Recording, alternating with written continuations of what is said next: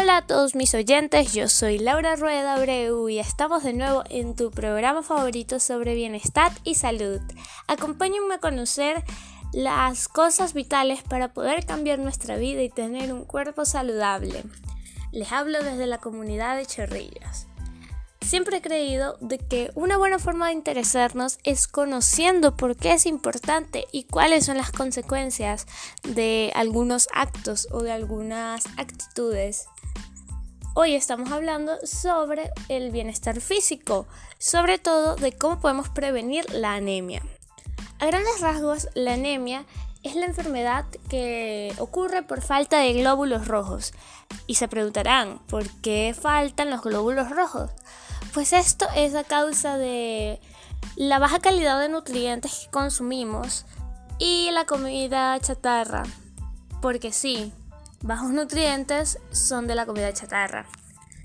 También hay que tener en cuenta otras enfermedades como la diabetes o calambres musculares y dolencias que podemos tener en el día a día.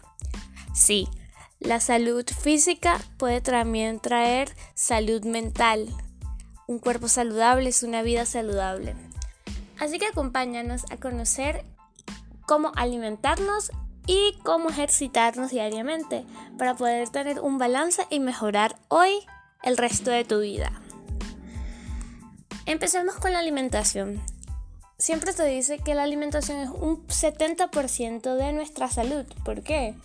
Porque los alimentos son los que nos hacen funcionar durante todo el día. Para esto hay que tener en cuenta nuestro, nuestra altura y nuestra edad, además de nuestro sexo. También hay que tener en cuenta nuestro contexto.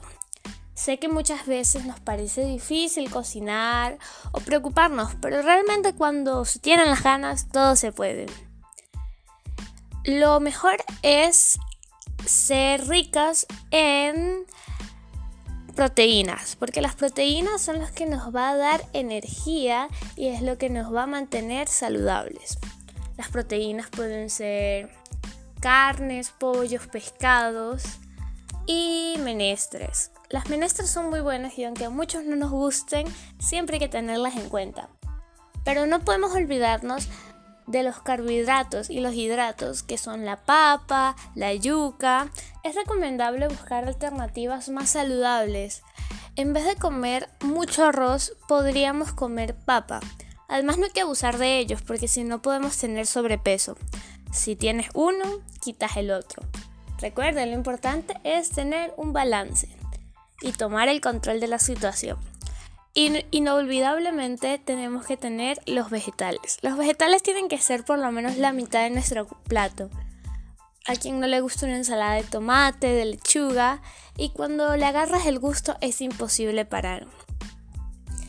De vez en cuando te puedes dar tus gustos, romper un poco la dieta, pero hay que tener mucha conciencia de cuando esto sucede. Si nos vamos a comer una pizza, que sea una pizza cada 15 días.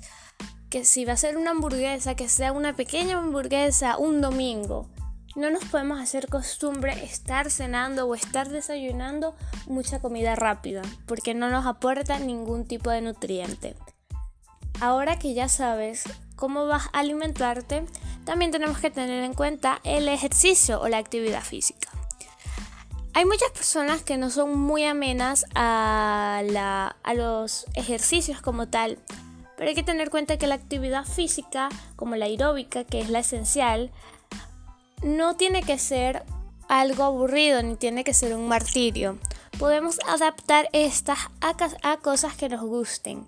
Si te gusta bailar, pues baila, ponte un reto, bailar media hora diarios. Eso sí, moviéndote mucho. Si disfrutas nadar, ve y nada. Nada una vez a la semana.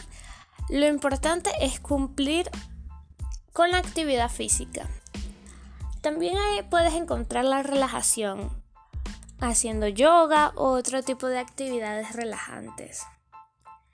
El poder está en tus manos. Cuando tengas ya una buena rutina de entrenamiento y una buena alimentación, podrás ver cómo tu vida mejora. Ahora, para finalizar, quisiera decir de que si tomas en cuenta estas acciones, verás un cambio en tu estado de ánimo y en cómo te relacionas con otras personas. Puedes estar mucho más feliz porque recuerda, los sentimientos y las emociones también son algo que viene desde adentro. Es algo que es químicamente y que podemos mejorar con mucho con mucho control y con mucha dedicación. Gracias por escucharme hoy. Soy Laura Rueda despidiéndose. Bye.